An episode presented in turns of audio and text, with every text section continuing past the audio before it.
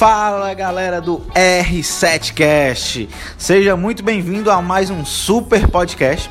E aqui quem vos fala é Lucas Martins, diretor de marketing do grupo R7. No podcast de hoje, quero abordar um tema muito bacana para conversar com vocês, que ele é específico, mas pouca gente está cuidando dele, que é a persona. Eu te faço uma pergunta: quantas personas o teu negócio tem? Com quantas pessoas o teu marketing, o teu comercial é, conversa? Quais são os tipos de pessoas que estão dentro do teu negócio?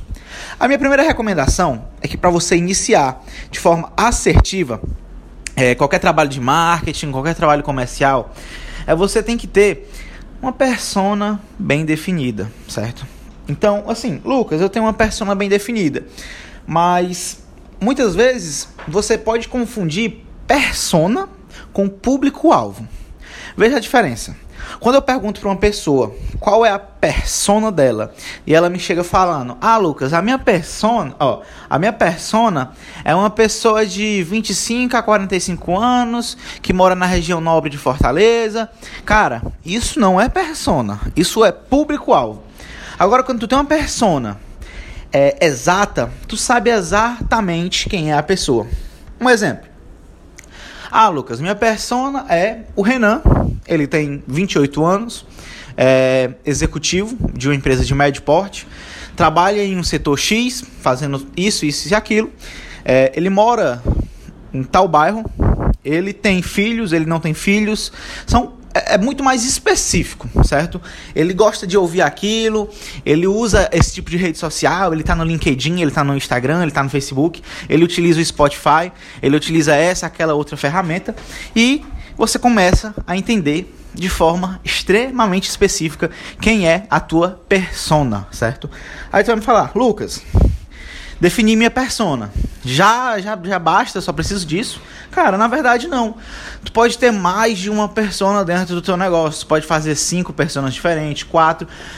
Tu, tu, tem que comunicar com todo mundo. Tu tem que comunicar de forma assertiva com todo mundo. Porque depois que tu define uma persona, tu tem que pensar numa coisa chamada em linguagem editorial. A linguagem editorial é a forma que você comunica é, com essa persona certo? É, são as palavras que você fala, são as exatas palavras que você fala para essa persona. Então, para finalizar o podcast, eu quero te ajudar, ajudar de verdade. Quero te entregar algo de alto valor. Dentro da R7, hoje, nós temos várias personas definidas. Nós sabemos exatamente quem são as pessoas que compram da gente.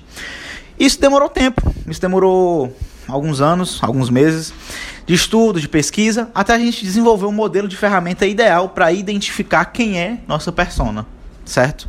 Então, eu vou te dar de presente algo que a gente passou um bom tempo estudando para desenvolver, que é um modelo de raio-x de avatar, onde a gente identifica a exata persona que está comprando da gente ok?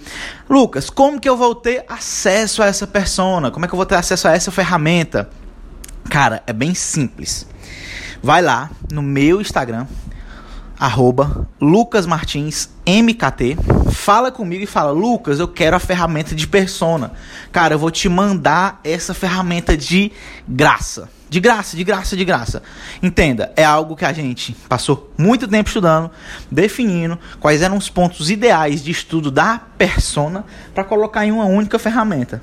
Que tu tá, o que tu tá levando para casa de forma gratuita é algo que foi estudado, trabalhado por executivos, por pessoas, pens bem pensado e gera resultado. Então, para finalizar o podcast, eu quero te desejar um forte abraço e sucesso na tua carreira, porque a gente quer ver cada um de vocês que acompanha a gente crescer de forma exponencial. Então, um forte abraço e eu te vejo no próximo podcast.